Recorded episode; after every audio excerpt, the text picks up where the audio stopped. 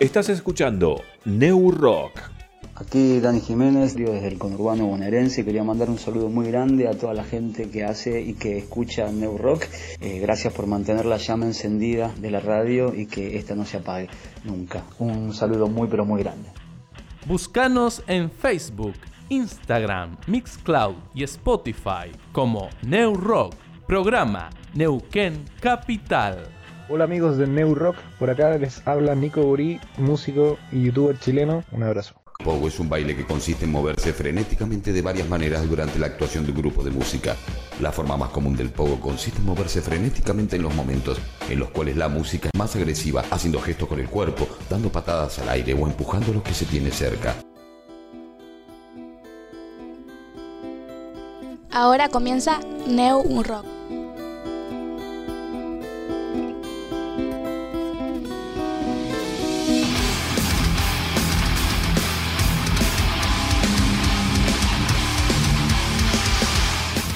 Aquí comienza New Rock en su versión podcast.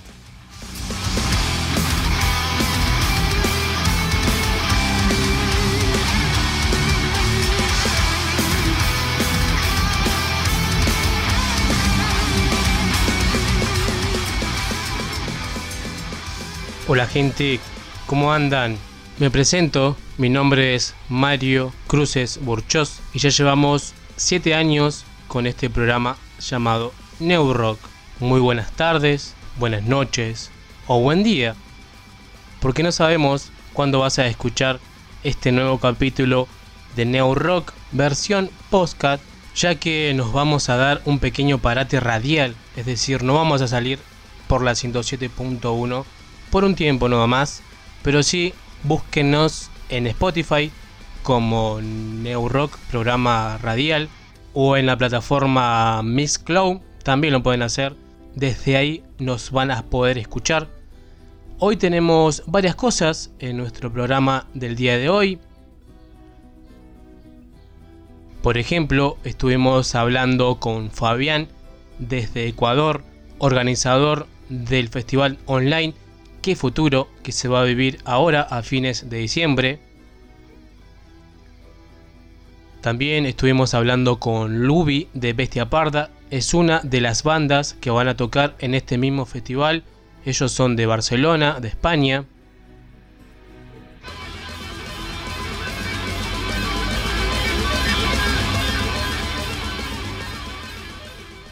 Desde Puerto Rico estuvimos charlando con Rafa Colón, integrante de la banda Capa Prieto, que nos comenta un poco cómo está la actualidad de la banda y cómo fueron sus comienzos. Y también Jessica en nuestra columna llamada Rock en la caja boba, hoy nos presenta la serie La Jauría.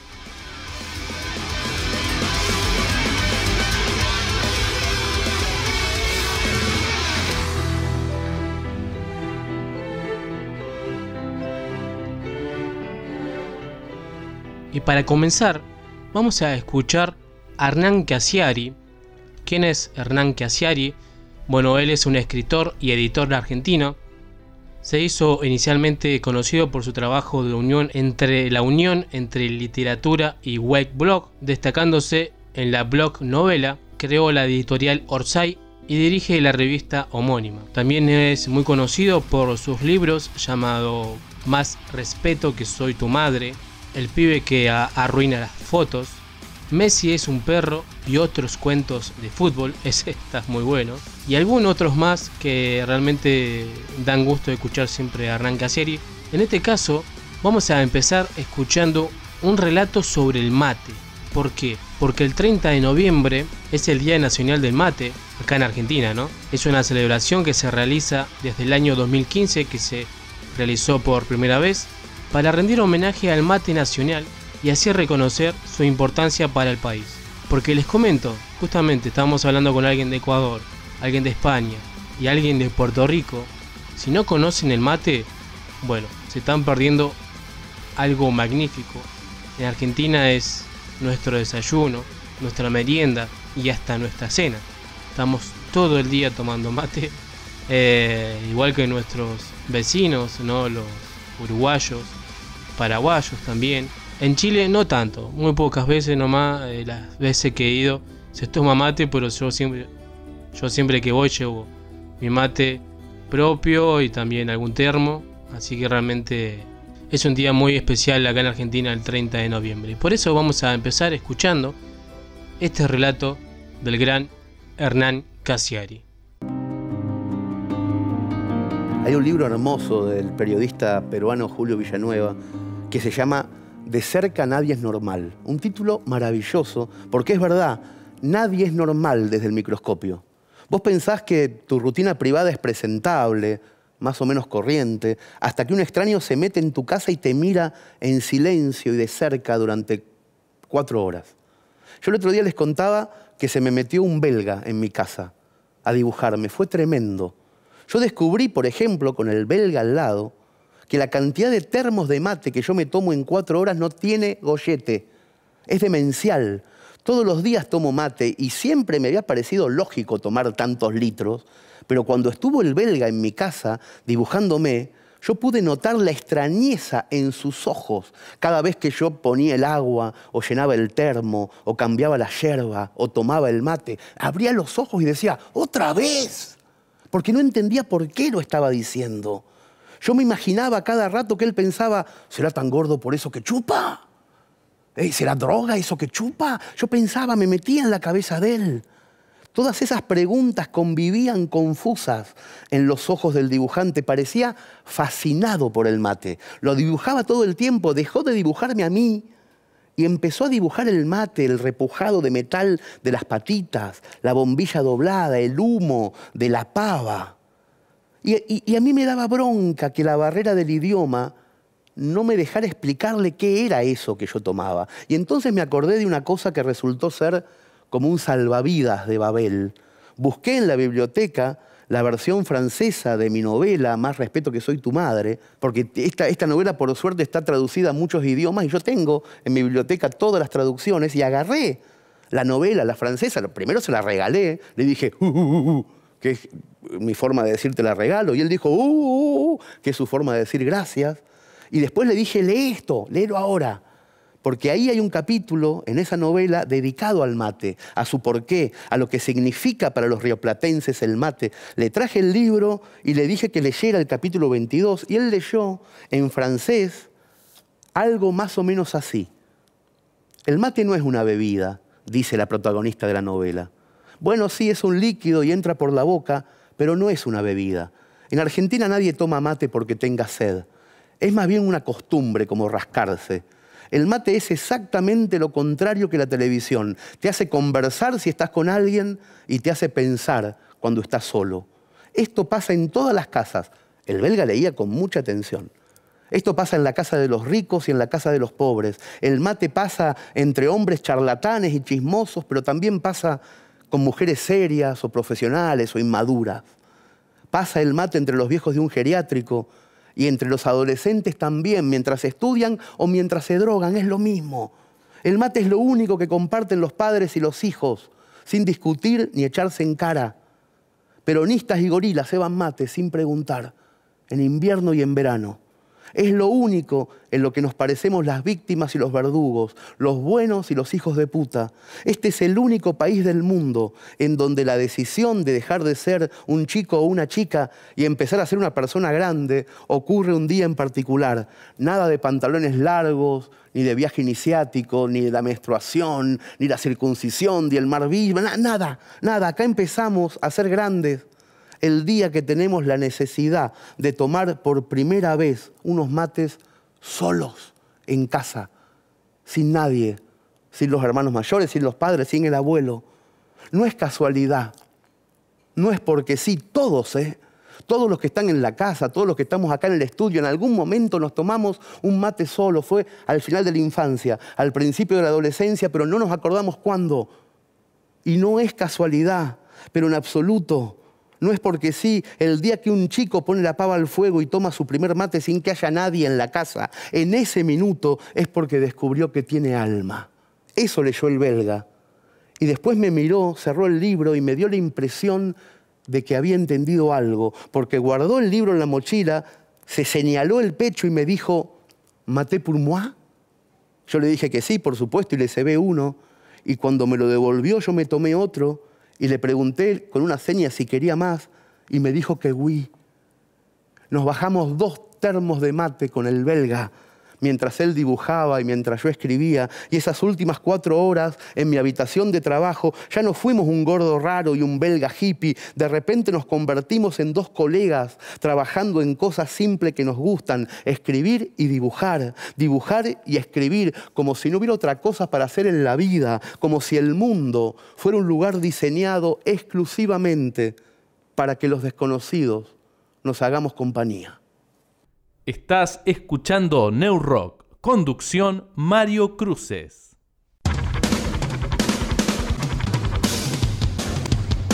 ¿No te pasó ver una película, una serie y te ponen una canción que te llama la atención? Acá te traemos Rock en la caja boba.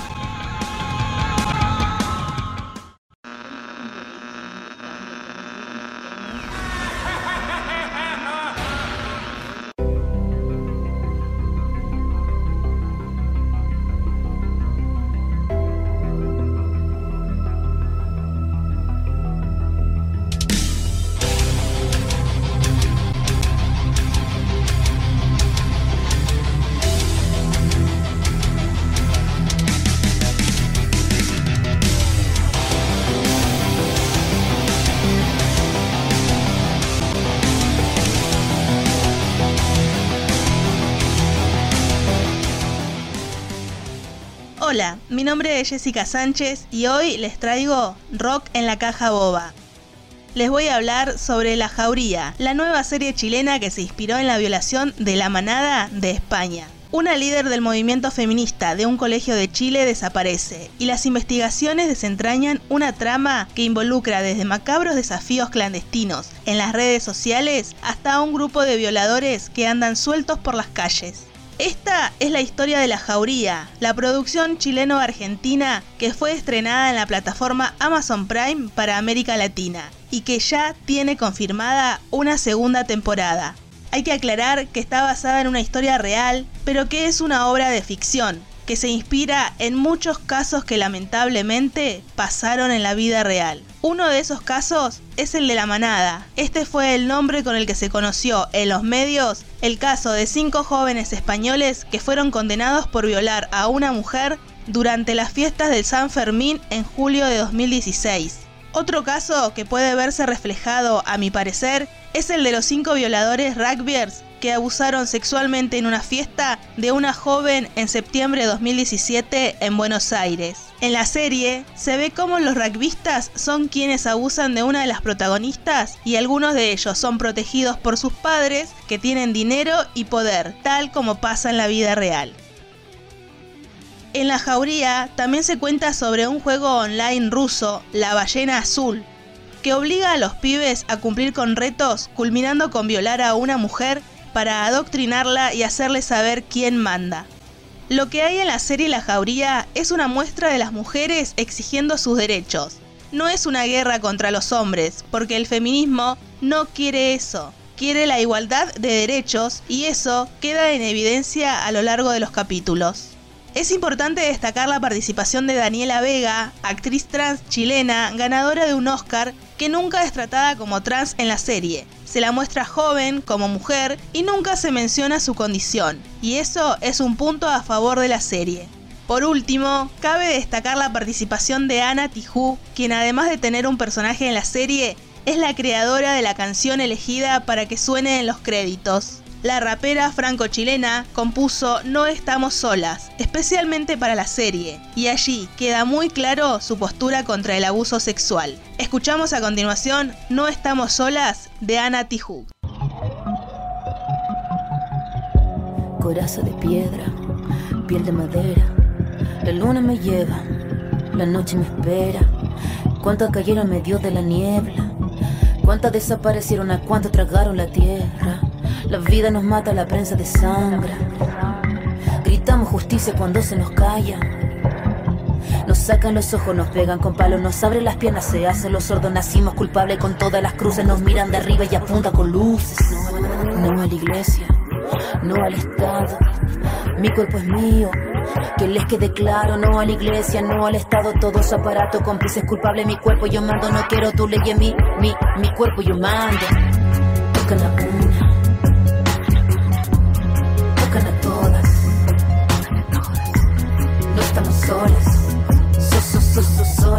grita su nombre ahora, grita su nombre ahora, tocan a una. Tocan a todas,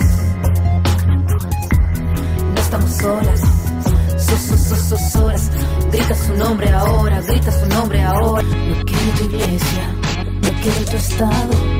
Mi cuerpo es mío, que les quede claro, no a la iglesia, no al estado, todos aparatos, cómplice culpable, mi cuerpo yo mando, no quiero tu ley en mí, mi, mi cuerpo yo mando.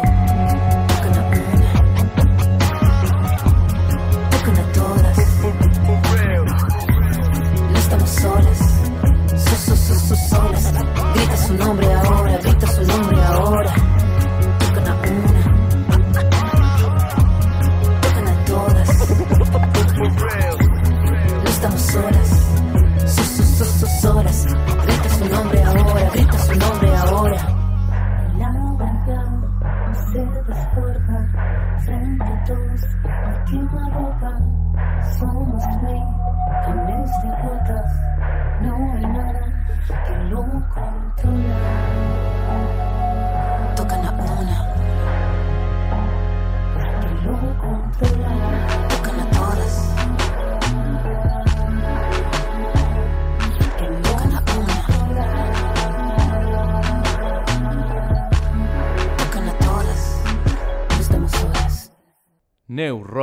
Podcast. Para vos, para mí, para el mundo.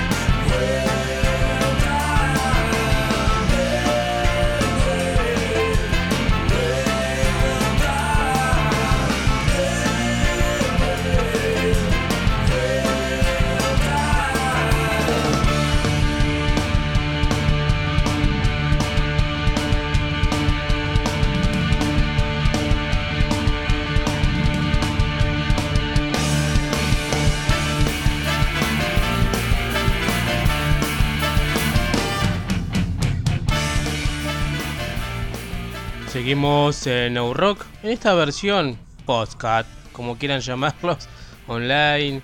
Pero más que nada vamos a hacer un pequeño parate radial, así que bueno, ya lo hemos dicho. Pero bueno, seguimos eh, en el programa. Estamos eh, escuchando a Capa Prieto desde Puerto Rico con su tema De Vuelta. Y ahora vamos a escuchar la charla que tuvimos con Rafa Colón, integrante de la banda, que nos comenta un poco la actualidad de la banda, cómo comenzó y algunas otras cosas más. Vamos a escucharlo.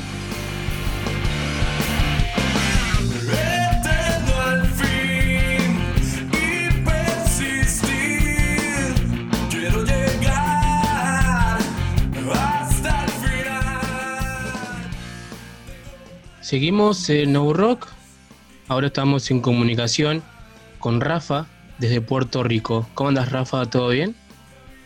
Saludos, todo bien, Mario. Un placer inmenso estar contigo aquí y con toda la gente que nos escucha aquí en New Rock. Un saludo fraternal y caluroso desde acá, desde Puerto Rico. Claro, allá es una hora antes, ¿no? Son las 4 de la tarde. ¿no? Acá son las 4 de la tarde, sí. Estamos ya una hora adelantados, sí. Bien. Eh, comentame, la banda se pronuncia Capa Prieto, ¿no? ¿Así está bien? Sí, Capa Prieto. Eso es una, una, una decisión extraña que todavía nos preguntamos por qué decidimos el nombre de la banda. Eh, es una banda que existe desde hace mucho tiempo y en aquellos años como que parecía que era muy de moda alterar la- las cosas. Aquí había muchas bandas cuyos nombres se sustituyeron la CA por una K y demás. Y pues nosotros de ser Capa Prieto, CAPA, pues no sé, por complicarnos la existencia nos pusimos KPA y nos está funcionando. Eh, a veces nos dicen, ustedes son KPA Prieto, pues miren, también somos KPA Prieto, pero el nombre de la banda realmente es Capa Prieto. Bien. Y bueno, antes de comenzar a hablar un poco de la banda, de lo que hacen, eh, ¿cómo está el tema de la, la pandemia ya, la cuarentena?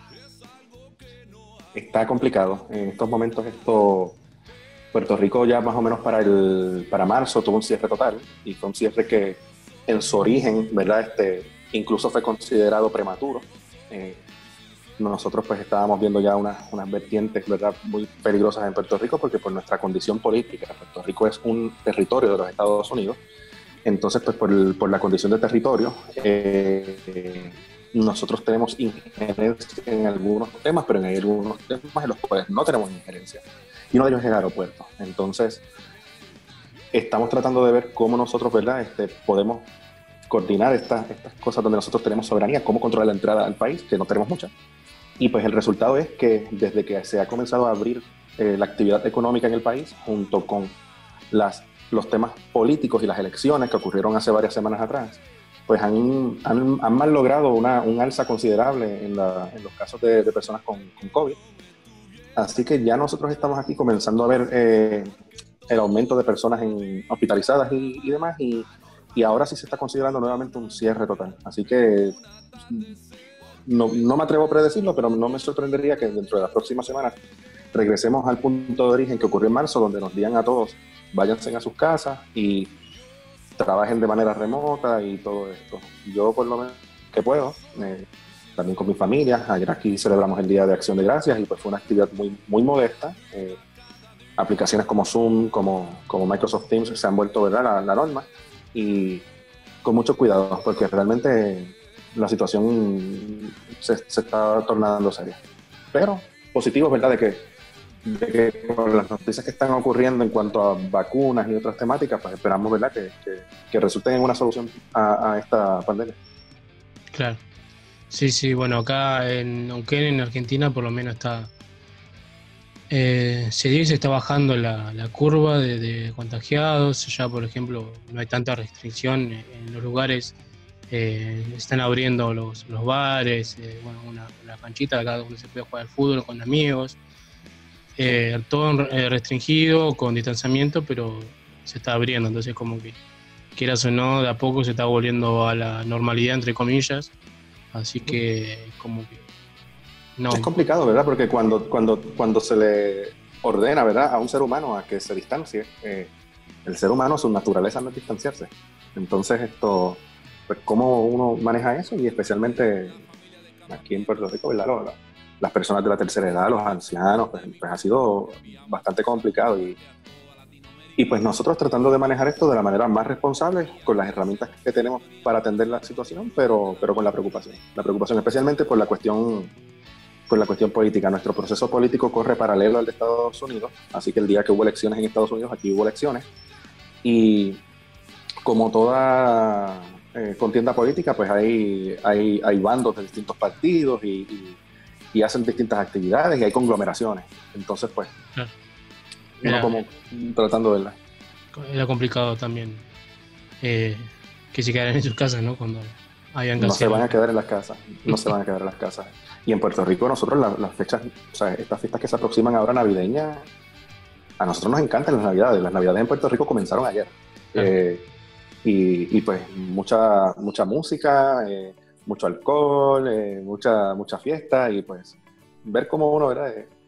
Trata de, de- de ajustarse. Claro, así es. Bueno, Capa Prieto, eh, ¿hace cuánto está la banda y quiénes son los integrantes?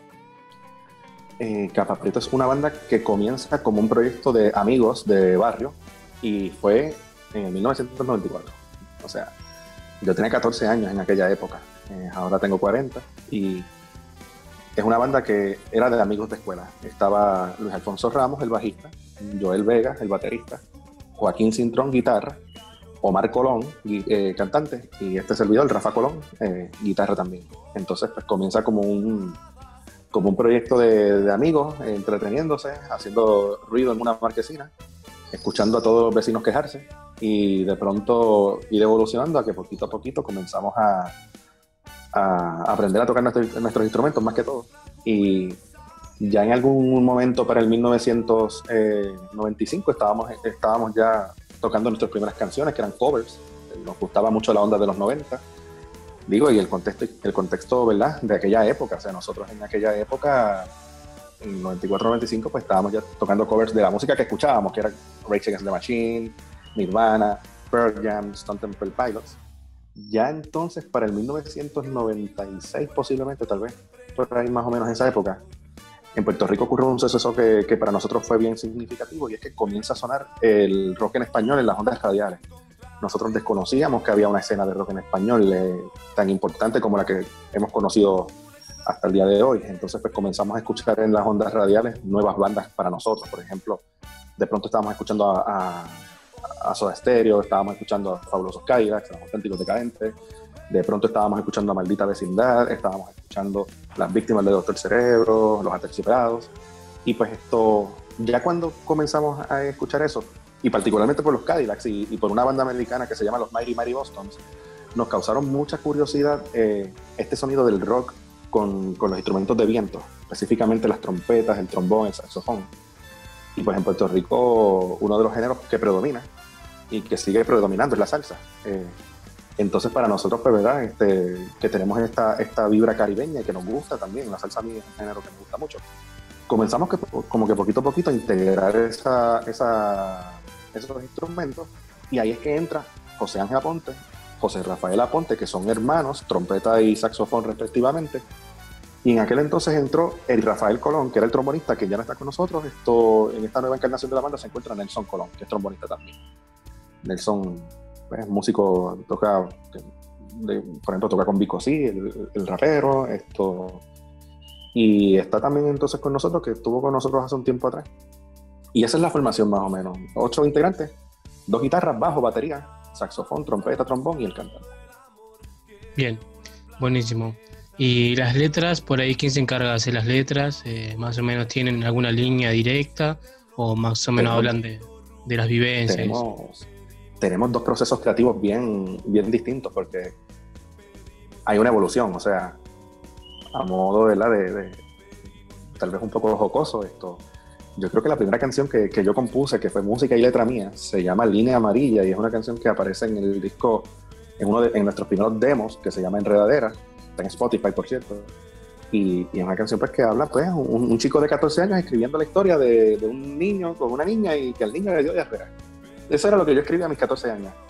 Este, la, la- ya poco a poco, pues, ¿verdad? Uno va con la- ganando experiencia con la vida y madurando y nuestros procesos de letra se han ido atemperando. ¿Y sobre qué nosotros escribimos? Nosotros escribimos sobre nuestra vivencia.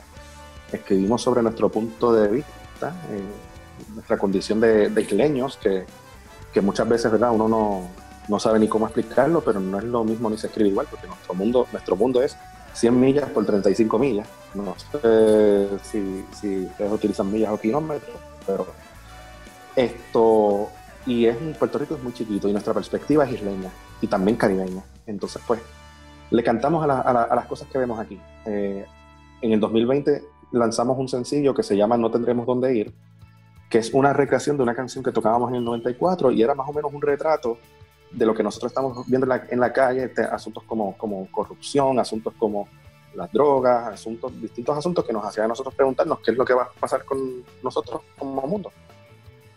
También le cantamos a la alegría, le cantamos al amor. eh, somos este, unos apasionados de la vida y nos gusta mucho tratar de, de- de- de retratar vivencias. por ahí viene una canción dentro de varias semanas que, que te la voy a enviar, la, la vamos a compartir y, y- y tiene que ver con toda esta situación que ha ocurrido en el 2020. El 2020 ha sido un año, ¿verdad? Este, que yo no podría decir que para mí ha sido difícil, porque yo creo que para todos ha sido difícil, eh, cada cual, ¿verdad?, desde su perspectiva. Y, y nuestro proceso creativo ha sido este. Las letras, curiosamente, en aquellos años nosotros teníamos el beneficio de, de estar en la marquesina. Y como estábamos en la marquesina, todo el mundo aportaba letras. Ahora no tenemos ese beneficio, ya no estamos en la marquesina, ya no, no podemos hacer el llameo, como le llamábamos acá. Así que cada quien pues, ¿verdad? trae su canción y, y trata de estructurar la letra lo más posible.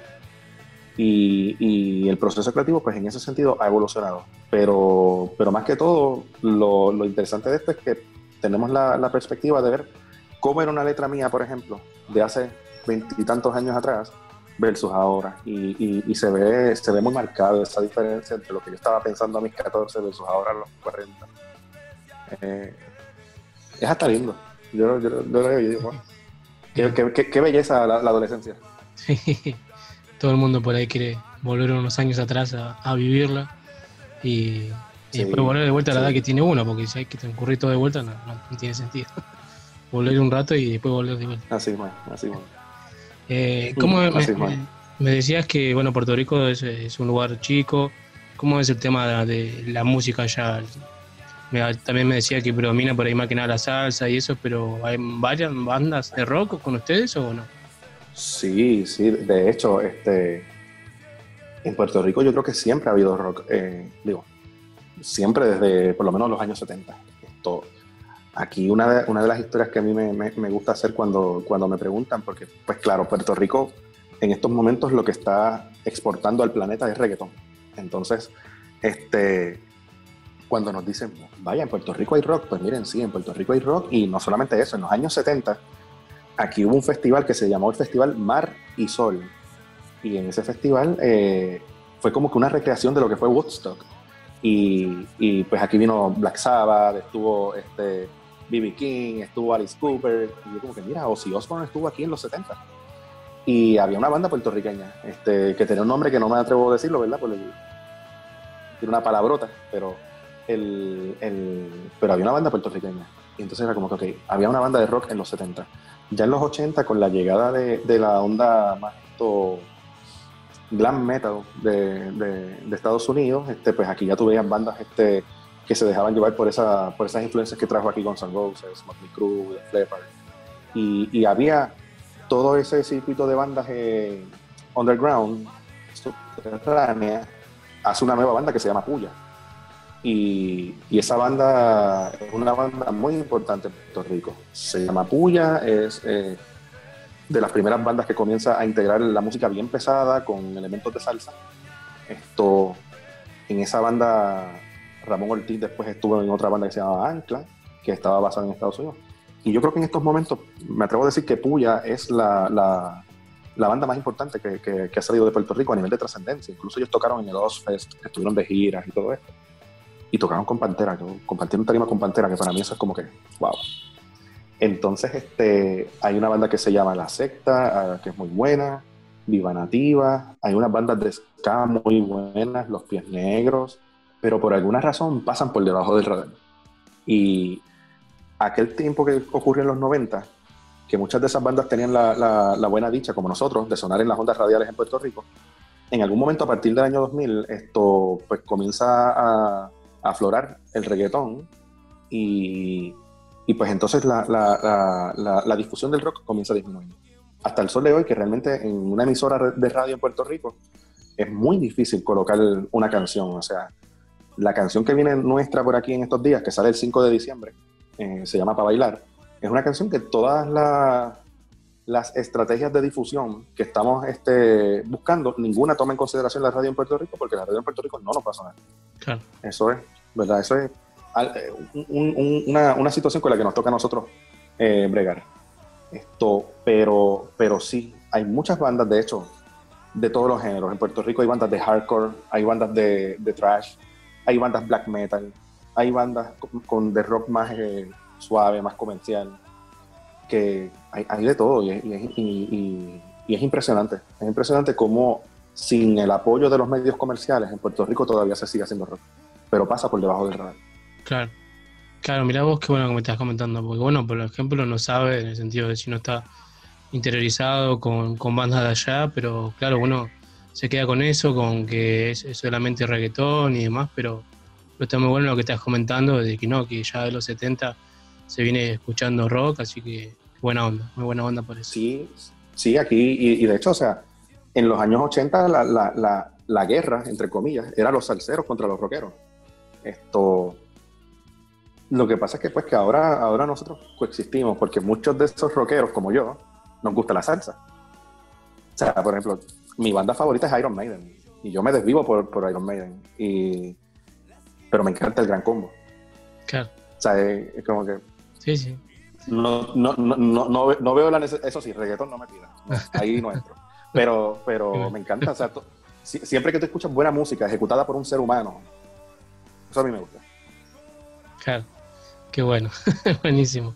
Eh, por ahí no sé si se me ocurre, si te acordás alguna anécdota divertida que le haya pasado, alguna vez que hayan ido a tocar, que, o por ahí en alguna sala de ensayo hayan grabado algo, que te venga a la mente ahora. Tengo, mira, nuestra, primera, nuestra primera presentación, yo me encuentro ahora mismo en Barranquitas, que, es, eh, que queda como a, tal vez como a una hora y media de la capital de San Juan, que es donde yo vivo. Mi familia vive acá en Barranquitas, así que para pasar este fin de semana de Acción de Gracias estamos todos aquí. Pero en Barranquitas es donde nosotros comenzamos a ensayar. En los bajos de esta casa donde yo me encuentro ahora mismo era donde nosotros íbamos y en ocasiones la batería era una lata de galletas y no dándole palos así con las cucharas y los tenedores.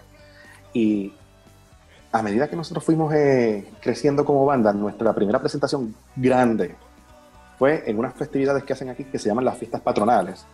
Y, y pues había mucha gente, no sé cuánta, pero había mucha. Y era una tarima grande. Y ese día nosotros estábamos, éramos la primera banda que iba a tocar y la segunda banda que iba a tocar era el Gran Combo. Entonces, para, para darte una referencia, el Gran Combo en Puerto Rico, dentro de lo que es la salsa, es lo más grande.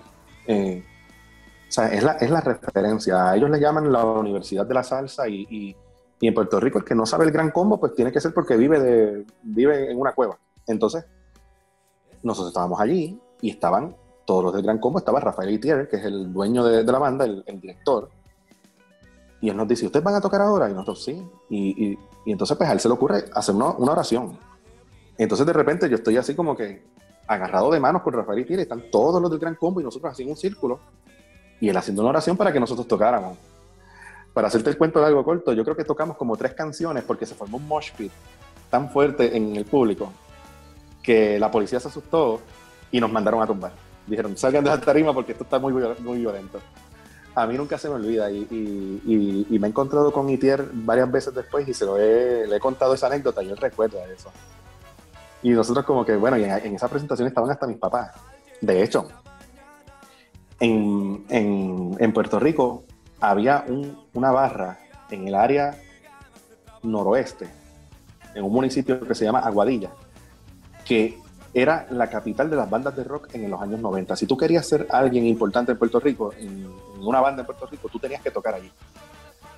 Y nosotros tratamos de llegar y tratábamos de llegar, pero claro, siendo del centro de la isla, pues había una distancia y, y no era tan sencillo. Entonces, aparte de eso, pues yo tenía 14 años o 15 años, así que hablar con mis papás y decirles de pronto, miren, voy para Aguadilla a tocar, ellos se preocupaban, no me dejaron ir. La primera vez que fuimos a tocar allí, eh, mis papás no me dejaron ir. Y entonces, cuando, cuando, cuando me, me llaman de Aguadilla y dicen, miren, los estamos esperando para que toquen, y yo, miren, es que no puedo salir, mi papá no me deja salir. Y eran como tres horas y tanto en carro, desde, desde aquí hasta allá. Y, y- y todo el mundo riéndose. de- todavía la gente recuerda eso. Dicen, Rafa, ¿tú te recuerdas cuando tu papá no te dejó salir a tocar? Y yo, pues sí, lo recuerdo. De ahí salió una canción que se llama Tu Padre. Y esa canción está en uno de los demos. Y, y- y aunque, aunque a veces, ¿verdad? Una letra que, que era media con coraje, que ahora tal vez me arrepiento un poquito porque amo a mi padre, que en paz descanse. Este, pero recuerdo eso y decía, wow, a mí no me dejaron ir a tocar. Tú quieres realizar tu sueño y tu, y tu viejo no te deja. Claro, sí, sí. Pasa Sí, en todas- que- en todas las casas de, de familia pasa eso, ¿no? Así mismo es. No entienden a los jóvenes y, y no los dejan salir. No, y cuando, cuando No sé, a mí, a mí- pero él, él me ayudó mucho. Este, él me compró una, una Axton bien bonita. La tengo de trémolo, que si se le parte una cuerda, pues hay un desbalance en las libras de presión del instrumento y demás. El resultado es que la guitarra se desafina y no puedes utilizar. Y yo no sabía eso. Entonces, en uno de esos shows, yo con mi guitarra y se partió una cuerda. Y trato de comenzar a afinarla y afinarla y no afina y no afina. Y nunca, nunca entendí qué le pasó a esa guitarra que ir donde otra de las bandas a rogarle que me prestaran una guitarra. Y ahí sí, dame los 20 dólares. Y, y como que, wow. Pasamos muchas, pasamos muchas bien, bien entretenidas. Pero, pero más que todo, lo más que yo recuerdo era cuando nosotros estábamos en la escuela superior, que esos años para mí eran, son inolvidables. Esa experiencia de nosotros salir a tocar fuera de, de nuestro pueblo y que todo este grupo de amistades iban a vernos a nosotros, esto, a donde fuera. Y eran muchos, eran 30, 40 chamacos, así como nosotros. Y, y, y yo decía, wow, o sea, Chapaprieto en aquellos tiempos, para esas personas que estuvimos en esa escuela, más que una banda, o sea, la banda no éramos ocho, la banda éramos 50. Íbamos, esto, se formaban peleas, tuvimos peleas contra otras bandas, la policía nos tuvo que escoltar de aquí para allá, esto, pero era, era una emoción tan grande que todavía nosotros ahora la vemos y verdad y, en retrospectiva lo que hacemos es reírnos muchísimo, reírnos muchísimo porque re- realmente fue una época bien privilegiada. Yo creo que nosotros tuvimos una infancia bien bonita y una adolescencia bien bonita y, y fue parte de eso. Qué bueno. Buenísimo, che. Eh, ya para ir cerrando esta nota, ya agradecerte por el tiempo que te tomaste. Eh, ¿Proyectos que, se viene muy pronto ahora de, de Capa Prieto? Pues mira, antes de comentarte los proyectos, quiero invitar a todo el mundo a que pasen por las redes sociales porque nosotros no sabemos manejarlas muy bien, pero ya estamos aprendiendo. Así que tenemos un Instagram, tenemos un Facebook, tenemos un Twitter y en todas las consigues como KPA Prieto, KPA. También estamos en Spotify y en Spotify es donde están todas esas canciones que te estoy comentando. El demo del 1997, el, la canción, el, disco del 2002, el disco del 2010 que era con otro line-up de la banda. Y entonces lo que está ocurriendo en el presente. En el presente a mí me da mucha gracia porque yo siempre lo, lo que he estado contando es que, que, yo me siento como Cristóbal Colón. Salí para un lugar y llegué a otro. Eh, el 2020 yo lo comencé eh, sin pensar en Capa Prieto. Eh, y de pronto entonces en algún momento para abril, eh, Omar se comunica con nosotros y nos enseña unos demos viejos de unas canciones que no se grabaron nunca, por, no sé ni por qué. Y, y decidimos lanzar una, una canción que se llama No tendremos dónde ir que de pronto una canción nos dicen, esta es la canción nueva de ustedes, pues miren, sí, es la nueva, entre comillas, para nosotros realmente es del 1994, pero ahí está, se grabó en el 2020 y ahora el 5 de diciembre a través de Spotify y de YouTube eh, va a salir una, y Apple Music y estas plataformas así, va a salir un tema que se llama Pa' Bailar. Y Pa' Bailar es una canción que, que nos, nos ilusiona mucho porque es el resultado de, de, de, toda la experiencia musical que hemos ido adquiriendo como individualmente, cada uno de nosotros, y, y porque ahora sí ya tocamos nuestros instrumentos un poquito mejor que hace que, que en el 94, y, y, que reflexiona todo lo que nos ha ocurrido este año a nosotros. A mí me han pasado unas cuantas cositas, desde, desde la situación de la pandemia hasta que Puerto Rico comenzó este año con unos temblores, unos terremotos muy fuertes. Eh, Así que nosotros este, tuve una muerte de un... ¿Qué situaciones que el 2020 ha sido un año donde, aunque hemos logrado conseguir paz, no ha sido tan sencillo. O sea, para, para nosotros en Puerto Rico, el 2020, comenzar un año con temblores de tierra y de repente una pandemia, después comienza la temporada de huracanes y nosotros este, en el 2017 el huracán María nos, destruyó, nos destrozó. Y, cuando llega la época de huracanes nosotros estamos muy asustados de qué irá a pasar aquí. Esto, y es una reflexión de todo eso y de que a pesar de todas las cosas que nos están sucediendo, todavía nosotros creemos que, que existen razones para bailar y para, y para estar felices. Esto, así, que, así que sale el 5 de diciembre. Van a escuchar un capaprieto muy distinto a lo que escuchan en No Tendremos Dónde Ir, porque, porque es un capaprieto muy distinto. Es el capaprieto ya con las trompetas y, y con todas esas influencias caribeñas y las cosas que nos gustan. Buenísimo. Qué bueno, Rafa. Vamos a estar ahí pendiente, pendiente cuando salga el tema, así lo escuchamos y lo pasamos en el programa. Seguro que sí, seguro que sí, Mario. Este, te voy a enviar la canción porque nos ilusiona mucho. Y, y parte de esto, pues que nuestra frontera siempre ha sido la playa. Eh, Puerto Rico nosotros siempre se fue nuestro, nuestro, nuestro extremo, pero esta vez por primera vez estamos considerando montarnos en el avión. Así que si en algún momento tenemos la oportunidad, pues, estaremos en, en Neuquén, tendremos nuestros- nuestras presentaciones allá y te saludaré personalmente. Qué bueno, buenísimo, estaría muy bueno. Y si no, voy yo para allá a disfrutar ahí un poco de la playa. Claro que sí, claro que sí, aquí, aquí te, te va a gustar mucho, te va a gustar mucho, imagino. ya lo verás. Dale, Rafa, que andes muy bien. Un gran abrazo. Gracias Mario, un abrazo también para ti y un saludo a toda la gente de New Rock.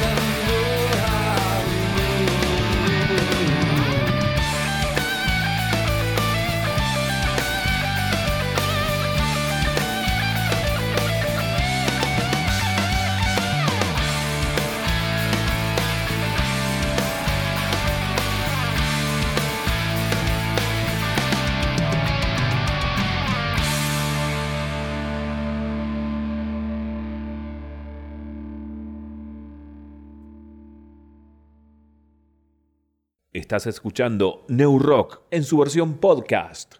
¿Qué tal gente? Somos Ratas de Ciudad de Quito, Ecuador. Y para acá, mi brother, a disfrutar que esto es punk rock.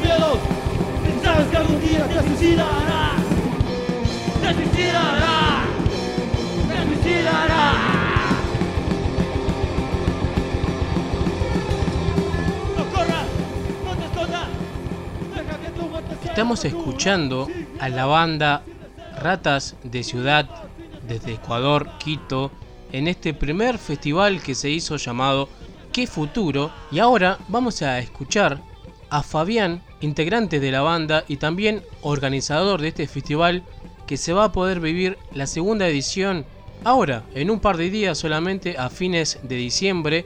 Pero vamos a escuchar a Fabián que nos comenta más sobre este festival online.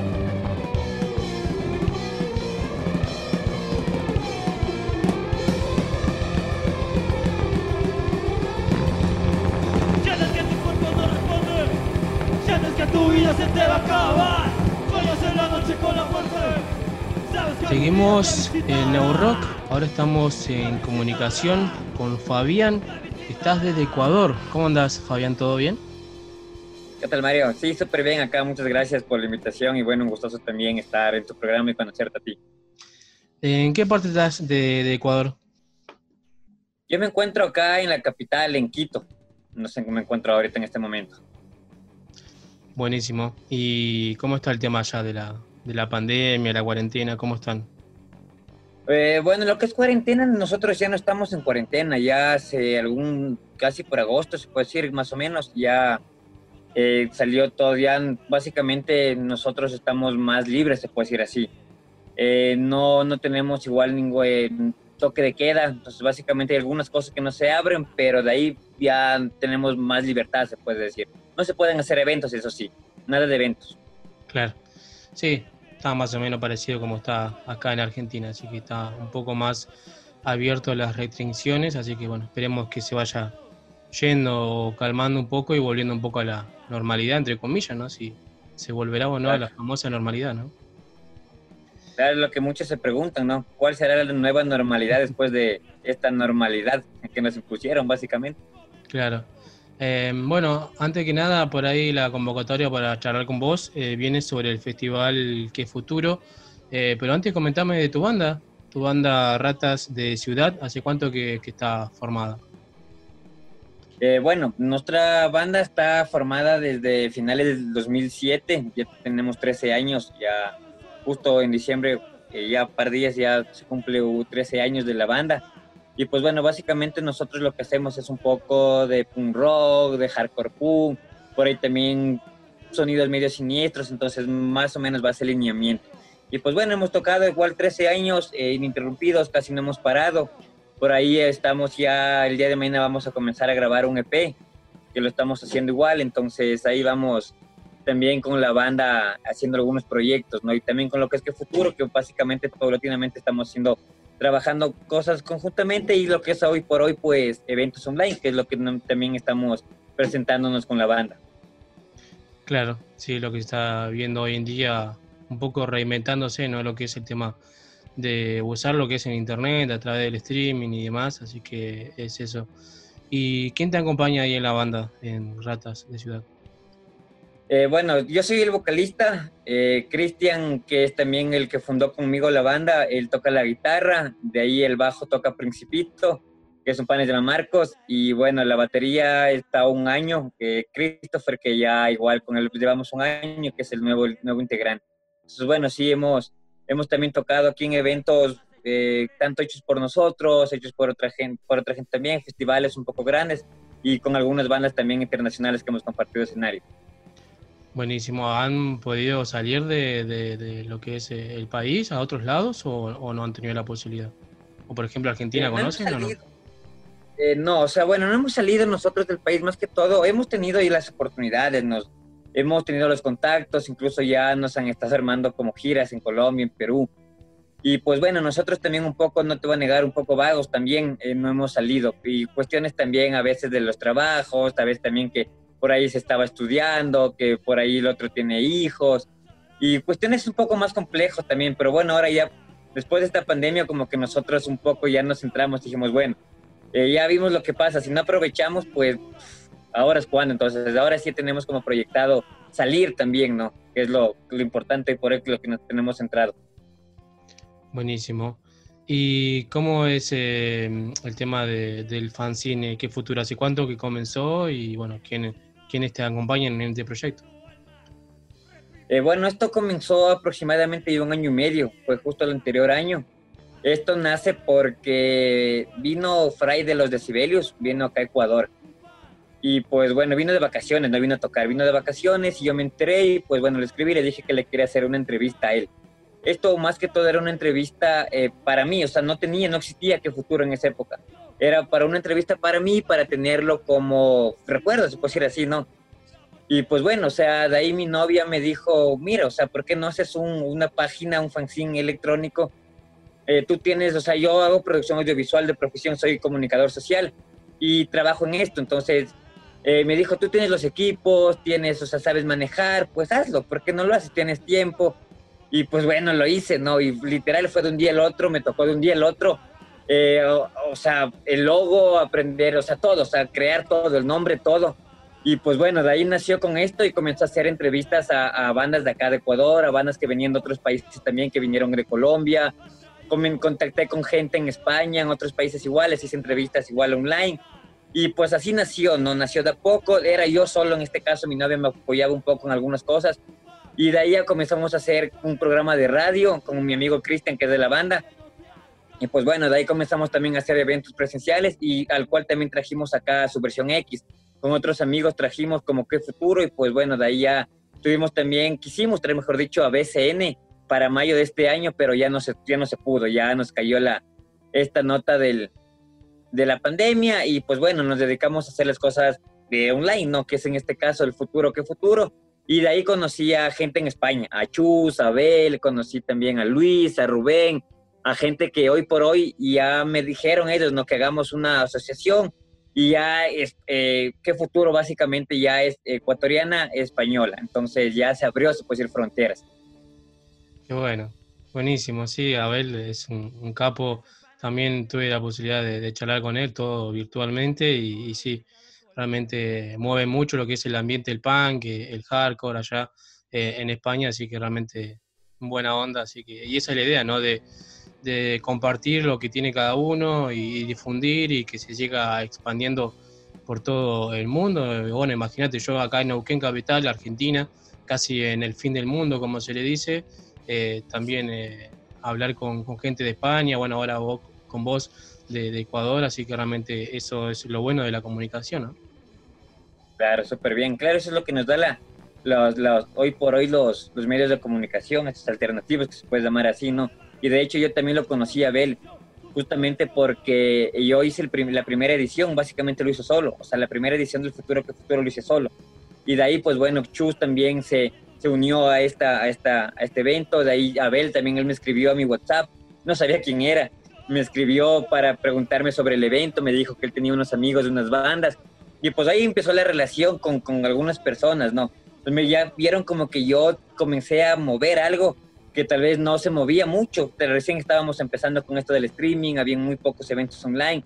Y pues bueno, yo me, me boté de cabeza, ¿no? Y dije, bueno, veamos qué sale, veamos cómo va.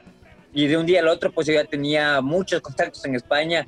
Eh, tenía más de 50 bandas entre Latinoamérica, entre Ecuador, y, eh, perdón, entre, entre Europa. Y pues bueno, o sea, la gente me, apoyó bastante. Y hoy por hoy, pues tuve la posibilidad de conocer a mucha gente, ¿no? Muy, hoy, conozco mucha gente de muchos países, de muchas bandas, promotores y mucha gente que es algo que uno no, no lo hubiera conocido nunca si no hubiera sido por este medio, básicamente. Así es, y qué importante también es la radio, ¿no? Uno con la radio conoce más cantidad de bandas, más estilos, eh, y eso también abre muchas puertas y también la mente, a decir, no solamente escuchar siempre lo mismo, Así que, claro. y ahí cuando vos me decías de que también tuvieron un programa de radio con el festival, mm, y qué importancia es nuestra, nuestra compañera, porque yo también tengo a, a mi pareja, a mi novia, que, que, también ella con un amigo tienen, hacen el Festival Sin Futuro, se llama acá, y, y, también empezó haciendo como un festival de difundir bandas de acá de la región, y ahora también están como su proyecto de radio, así que nada, qué, qué bueno, ¿no? Esa, esa comunicación de, de, de estilo, ¿no? Claro, eso es muy bueno. Como tú dices, también esto de las radios online también abre mucho, ¿no? Y sobre todo el apoyo. O sea, en este caso nosotros eh, haciendo eventos, ustedes como radio, las bandas. Entonces la difusión es buena, ¿no? Porque al final es un apoyo que si no lo hacemos entre nosotros, pues no esperemos que ninguna eh, multinacionales o que radios grandes o, o, o, difusores grandes pues nos hagan. Si nosotros tenemos los, el espacio, sobre todo los medios y las ganas, ¿no? Que es lo más importante para no dejar morir o hacer crecer esta escena que tanto nos gusta, que en este caso el rock and roll o el punk o el heavy o lo que lo quieran mover, ¿no? Claro, ahí también leíamos que, que bueno, que futuro, eh, si dicen que el punk ha muerto, eh, ustedes son la venganza, ¿no? Vienen a vengarse, ¿no? claro, o sea, de hecho, bueno, ahí nace también, es, es, ahí hay una, una, gran canción, ¿no? Que ya sabemos eh, cuál es esta canción, si el punk ha muerto, nosotros somos la venganza, pues yo creo que nosotros estamos, eh, lo que queremos hacer es básicamente eh, no dejar morir, ¿no? O no dejar que decaiga. O sea, yo creo que en esta pandemia mucha gente tal vez pensó que el punk o el rock and roll o los conciertos se iban a decaer y no iba a haber nada. Entonces, pues bueno, nosotros creo que quisimos también reinventarnos un poco, ¿no? O sea, tenemos esta, esta, estas herramientas muy grandes, muy fuertes a nivel mundial y pues bueno, nosotros eh, hoy por hoy pues nos toca lo, lo, lo, lo, que es por medio del, del internet, lo, virtual, pero también queremos hacer cosas presenciales, ¿no? O sea, tenemos nuestros proyectos también, no solo musicales, también están deportivos, también está en cine, teatro, literatura, y pues bueno, también estamos tratando de hacer una organización en la cual nos apoyemos entre bandas, entre artistas, entre difusores, entre distris, entre seidos, eh, locales, etcétera, etcétera, ¿no? A nivel latinoamericano, a nivel de España, y quien quita hacer también a, futuro eventos presenciales en el cual podamos hacer intercambios de bandas, eh, bandas de Argentinas a Ecuador, de bandas de ecuatorianas a España, de España a Cuba, ya tenemos eh, también, o sea, ese, ese grupito de gente con la que estamos contando de poco a poco y pues bueno, como te digo, no el proyecto recién empieza, está en pañales, pero lo único que nos puede dar la razón es el tiempo, ¿no? A ver si lo logramos o no lo logramos. Claro. Y bueno, se va a vivir el Que Futuro 2, el festival online, ahora a fines de diciembre de este año 2020. ¿Y cómo fue la primera edición? Me contabas recién que lo, lo armaste eh, casi, bueno, solo y cómo fue el recibimiento de la gente en ese primero. O sea, fue algo, a mí personalmente me llenó de mucha satisfacción, porque yo, como te comento, o sea, en el primer festival, o sea, yo lo hice eh, porque la gente de unos panas de Colombia, los que son mentes en Disturbio, hicieron un festival, el Disturbio Fest. No, no era Disturbio Fest, el, bueno, no recuerdo el nombre exactamente del, del, del festival de ellos. Creo que era el Disturbio Fest, no, si no me equivoco. Entonces, claro, o sea, yo dije, bueno, no, o sea, yo tengo los equipos, o sea, los equipos técnicos para poder hacer una transmisión, lo tenía. Eh, entonces dije, bueno, si ellos lo hacen, pues yo también lo puedo hacer. Entonces yo toqué en ese evento, ellos me invitaron, conocí a los, a los, a los integrantes, charlamos, me dijeron, mira, así lo puedes hacer, ellos me dieron las pautas, ¿no? Entonces dije, bueno, o sea, ¿por qué no me voto yo también a hacer algo parecido? Entonces, claro, yo cogí, hablé con bandas de acá de Ecuador, amigas, de, España igual, medias amigas, ahí les escribí. Mucha gente no le interesó, mucha gente, saqué también convocatorias y mucha gente no, no, no me paró bola, sobre todo acá en Ecuador, no, no me paró bola pero cuando comenzó a pasar el tiempo y de poco a poco vieron que estaban bandas de nombre, ¿no? Fue su versión X, que como te comento también son amigos que les trajimos acá. Estaba su versión X, estaba Ultimatum, estaba Matando Gratis, estaba Peligro 66, que es una gran banda también. Y ya de España, o sea, confirmados, o sea, ya comenzaron a darse cuenta que esto ya no era algo pequeño, ¿me entiendes? O sea, mi idea era algo de 20 bandas y listo. Pero cuando ya comenzó a pasar el tiempo, me escribían, me escribían, me escribían, me di cuenta tenía 50 bandas, entonces no podía ser un día. Entonces dije, wow, o sea, ¿qué pasó? Entonces ya bandas de, tenían nombre, me comenzaron a escribir y me decían, mira, yo también quiero tocar. Y bandas de Cuba, bandas de Argentina, bueno, de Argentina solo estuvo eh, Fernando Rossi, que es de, de Flema, que él tocó acá también, o sea, en este evento. Y pues bueno, no, dijimos, hagamos algo más grande, se hizo dos días de evento, y ahí igual pero, eh, también va, eh, ¿cómo es? Eh, radios, también se nos unieron a nosotros y hoy por hoy tenemos también radios que ya nos apoyan directamente como que futuro. Entonces hacen entrevistas, difunden a las bandas, difunden su música, difunden el evento. Y pues bueno, o sea, el rato de, la, de, hacer la, la, transmisión, pues yo no te voy a negar, tenía muchos nervios. A mí me daba miedo que se caiga el internet, que se caiga esto, hicimos pruebas, y pues bueno, el primer día salió espectacular, la gente, o sea, nos vieron en total más de 40 mil personas. El segundo día tuvimos problemas técnicos del micrófono, yo ya me estaba muriendo de la desesperación. Empezamos una hora tarde, la gente igual aguantó y la gente créeme que hasta las 4 o 5 de la mañana hora española la gente seguía conectada viéndolo. Y claro, o sea, entre los dos días tuvimos casi 80, 90 mil eh, visualizaciones y fue algo enorme. Entonces dijimos, ya, hicimos una, sabemos cómo es la cosa, votémonos a la segunda. Entonces ahora ya estamos en la segunda y fue chévere, ¿no? Sobre todo eso. Qué bueno, buenísimo, Chelo, que me estás contando. Y bueno, ahora se viene la segunda. Eh, ¿Exactamente qué fechas a fines de diciembre? Son 25, 26 y 27 de diciembre, que el 25 lo hemos denominado como el Feliz Falsedad, mm. que es como un especial de todo este futuro que futuro. Y pues bueno, ahí también tenemos, tenemos algunas bandas que van a participar, que de hecho ya participaron en el primer evento que van a repetir nuevamente y pues bueno, el 26 y 27 son bandas igual, el 25 tenemos un, 26, perdón, tenemos un tributo que lo vamos a hacer a Escorbuto por sus 40 años y también por, la, por el cumpleaños de, de Yosu, que es el 23 de, de, de diciembre, entonces queremos hacer un homenaje también a ellos. Qué bueno.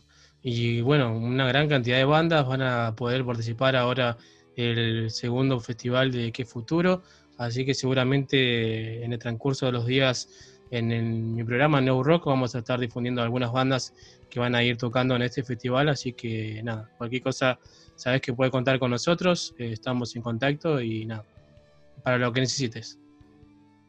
Chévere, Mario, muchas gracias. Igual agradecerles por, por la difusión, agradecerles también por seguir eh, con la llama eh, de, del rock and roll también prendida, ¿no? Y eso también es importante que todos nos apoyemos entre, entre gente que, que nos agrade este, esta música. Y pues bueno, igual invitarles a toda la gente que vean el evento que como ya les comentamos, 25, 26 y 27 de diciembre, va a haber igual muchas cosas bacanas que nos estamos reinventando y para que la gente disfrute. Esto igual es gratuito y pues queremos que la gente lo único que haga es compartir y, y que visualicen lo que más pueda.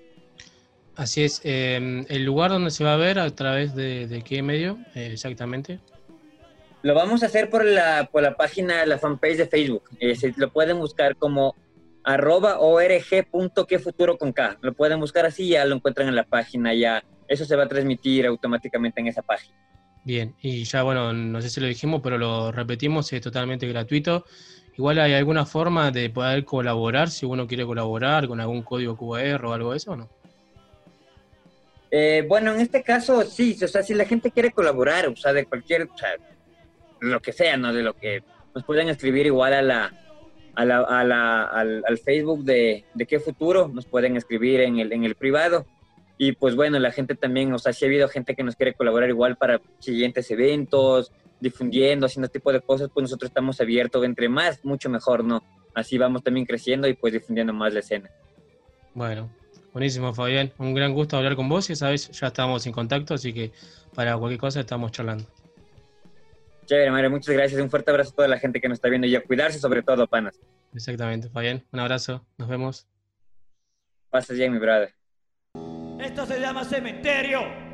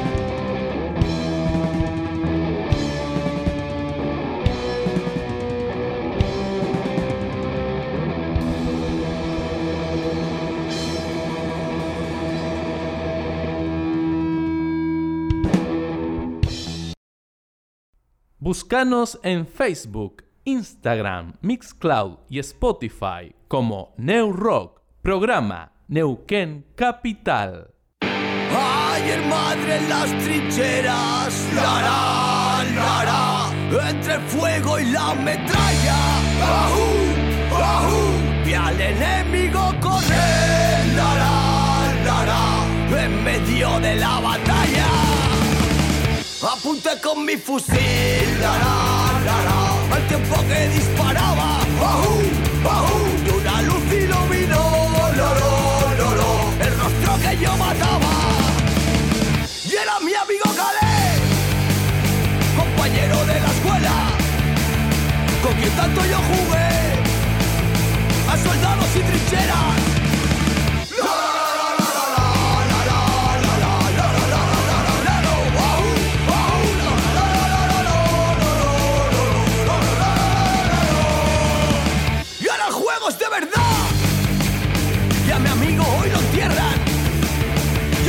Maldigo, hijos de puta. Estoy harto de esta guerra.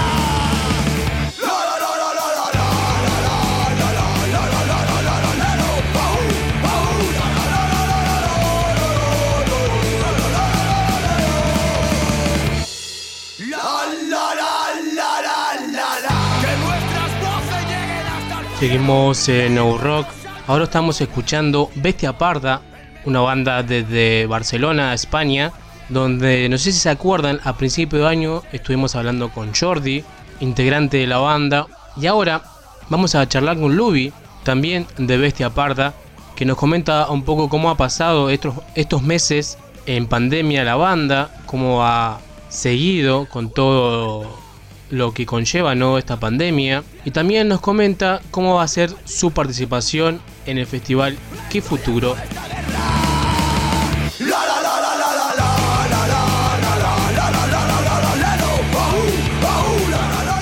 Seguimos en Rock, ahora estamos en comunicación con Luby de la banda Bestia Parda desde España. ¿Cómo andas Luby? ¿Todo bien? Todo bien, encantado de estar en Neurock a echar una, una charladeta. Bienísimo. Eh, ¿En qué parte estás ahí de España? Estamos en Barcelona. Barcelona. Bien. Claro, nosotros habíamos hablado hace unos meses con Jordi, también nos comentaba un poco de la banda, pero ahora tenemos la posibilidad de hablar con vos porque se vivieron cosas nuevas de la banda en estos meses. Pero antes de hablar de eso, comentame cómo está el tema de, de la cuarentena, ya la pandemia, cómo está el tema hoy en día. Pues estamos confinados, no podemos salir desde el viernes a las 6 de la mañana hasta el domingo, hasta el lunes a las 6 de la mañana no podemos salir de, de nuestro municipio, de nuestra zona donde vivimos. Y luego entre semana a las 10 de la noche toque de queda, todo el mundo en casa. De momento estas son las medidas. Se supone que las irán suavizando si el repunte de, del COVID baja y a la espera a ver si se soluciona esto de alguna vez y de alguna manera. Ah, mira vos, eh, es como que volvieron nuevamente a, a lo que es el principio de lo que era el aislamiento. Eso ser por el, se llama el segundo el rebrote o eso o no? Sí, sí, le llaman la, la segunda pandemia. De momento no nos han confinado en casa, la primera vez sí que nos confinaron, de Mm. momento no, pero no nos dejan salir del municipio. Yo, por ejemplo, vivo en un pueblo, en Castelbisbal, que tiene el núcleo urbano, tiene 7.000 habitantes y no puedo salir de ahí. Pero bueno, una vez te acostumbras a esto y si al fin y al cabo es por una buena causa, pues lo aceptas. Ah, mira vos. Bueno, está bueno por ahí saberlo, uno que por ahí eh, no está tan atento a las noticias, porque todo el tiempo mirando lo mismo, por ahí cansa. Eh, no lo sabíamos, por mi parte yo no lo sabía, por- porque acá en Argentina por ahí está un poco más tranquilo en el sentido de que estamos todavía en la, en la primera pandemia, todavía no, llegó, no llega la segunda, en el sentido de que estamos más, eh, no tantos casos, está bajando un poco la curva, los eh, por ahí los bares y lugares así ya están abiertos, uno, uno puede ir a ver alguna banda en vivo con el, con el seguro de, y los protocolos del distanciamiento y demás, pero como que está un poco más tranquilo acá. Aquí no se puede hacer nada, absolutamente nada. Se hacen conciertos en streaming y teníamos un concierto cerrado con un aforo del 30%, pero al final tampoco... El organizador ha decidido no arriesgar por lo que pudiera pasar y, y se ha anulado también. Está todo anulado. Claro, No hay, no hay nada. claro. Eh, bueno, Bestia Parda, ¿cómo ha transcurrido estos meses eh, de, de cuarentena, de pandemia? ¿Han podido eh, hacer algo referido a la banda? O, o bien ahora que me decía que estaban por tocar en vivo, no, estaban esperando eso nomás? No, la- no hemos parado. No hemos parado de hacer temas nuevos. No hemos parado de. Nos ha ido, la verdad es que la cuarentena nos ha ido muy bien. Todo el mundo está en su casa, entonces los tienes que no pueden escapar y puedes bombardearlos con, con canciones nuevas.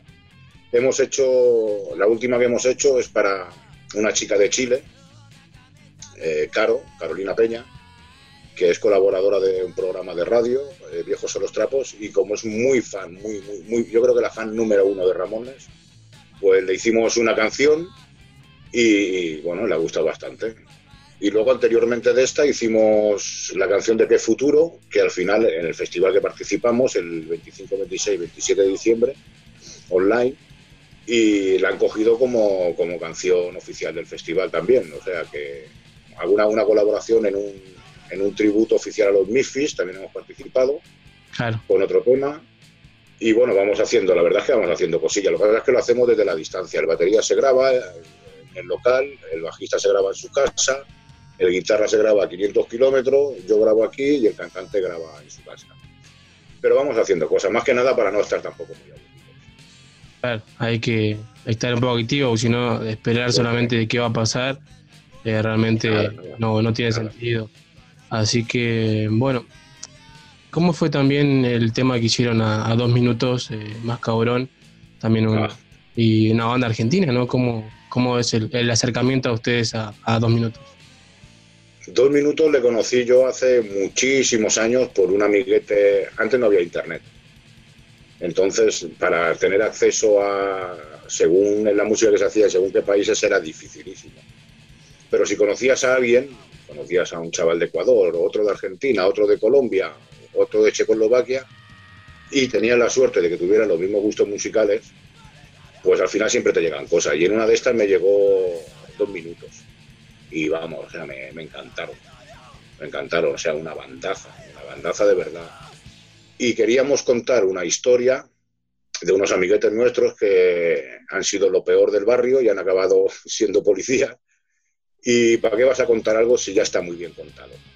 Como, como dos minutos, o sea, era insuperable. Entonces cogimos y con todo el respeto le dimos nuestro rollo y, y es, un- es una canción, es un buen tema, muy buen tema. ¿Y si pudieron comunicar con la banda o no? ¿Que lo haya escuchado el tema, se han enterado o no? No, no, no. Bueno, pues ya nos gustaría, pues mira, pues igual se, igual se lo mando, igual se lo pego. No, Claro, sí, sí. A ver qué podría dice. hacerlo, podría hacerlo. Eh, bueno, ahí nombrabas el festival Que Futuro, que se va a vivir ahora a fines de diciembre.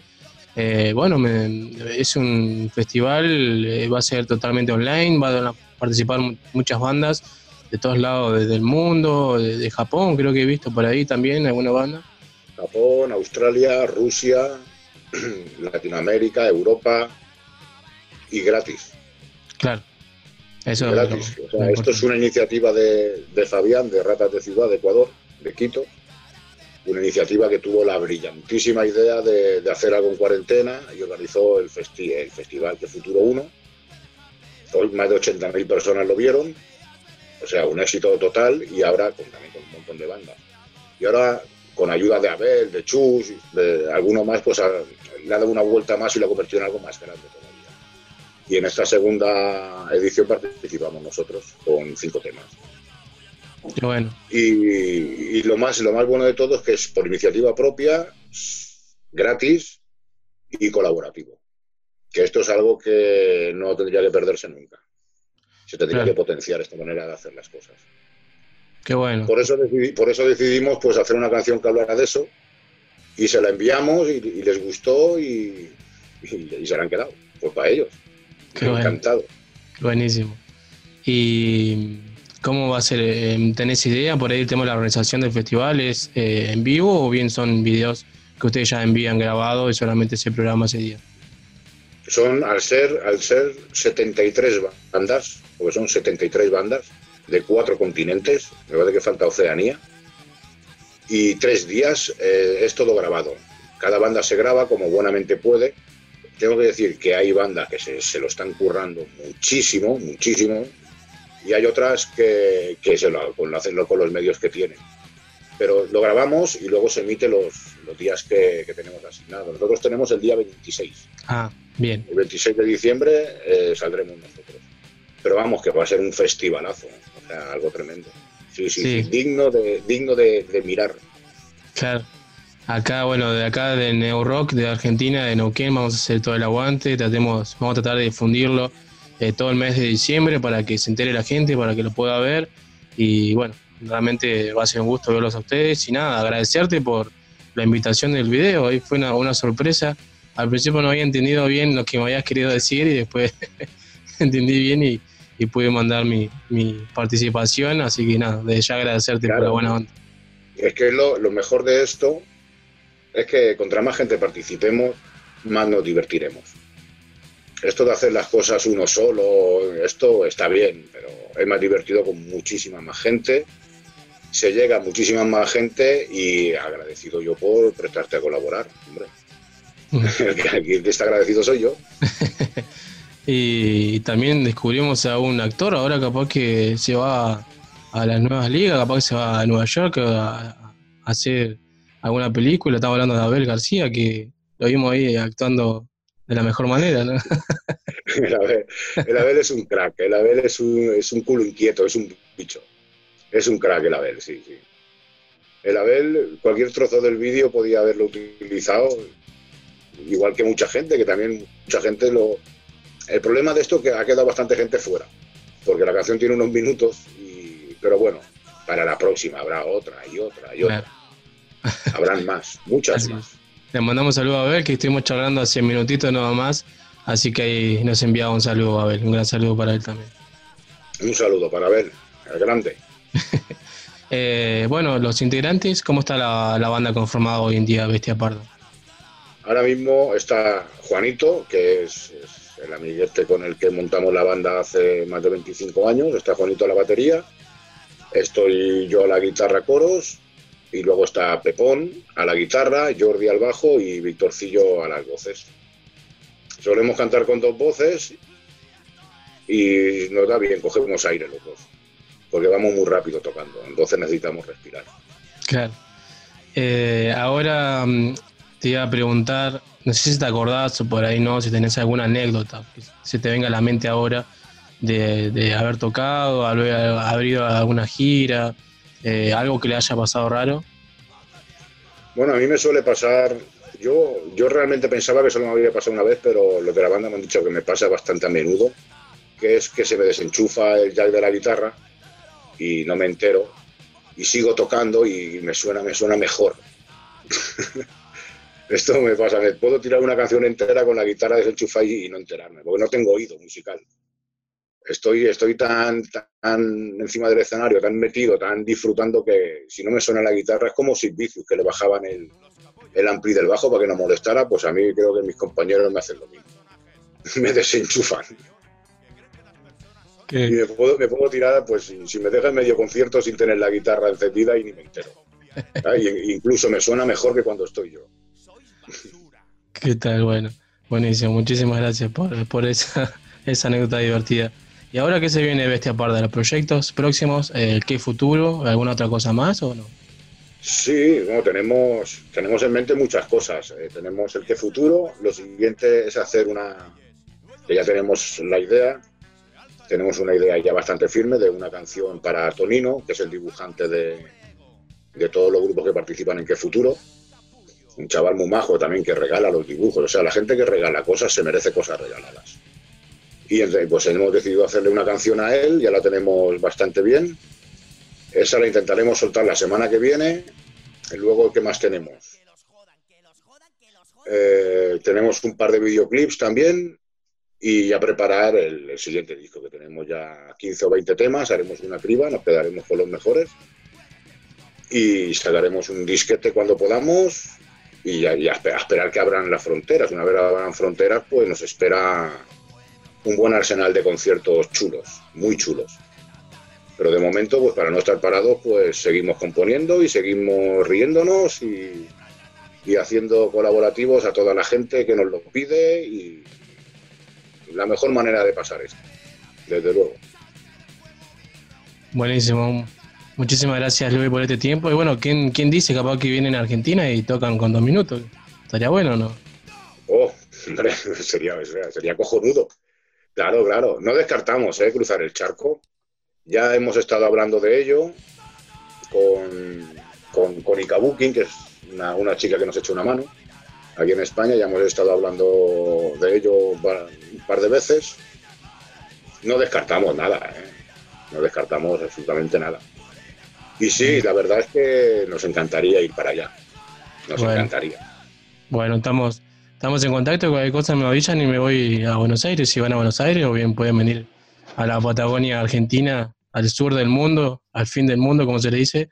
eh, estaremos en contacto para poder vernos si, si llega a pasar en Sí, un futuro muy cercano. Sí, hombre, esperemos, esperemos que sí. Si se da la posibilidad, vamos de cabeza. Sí, sí. Buenísimo. Bueno, Bestia Parda, así lo buscan en las redes sociales, Bestia Parda Punk, así aparecen, ¿no? Aparece como página oficial del Facebook Bestia Parda Punk. Lo que pasa es que al ser página oficial, digamos que está más controlada. Entonces dentro de la página tenemos un grupo que es Bestia Parda al Regreso, que es previa solicitud, a no ser que conozcas a alguien de, del grupo, entonces ya entras automáticamente, que ahí es donde tenemos más actividad.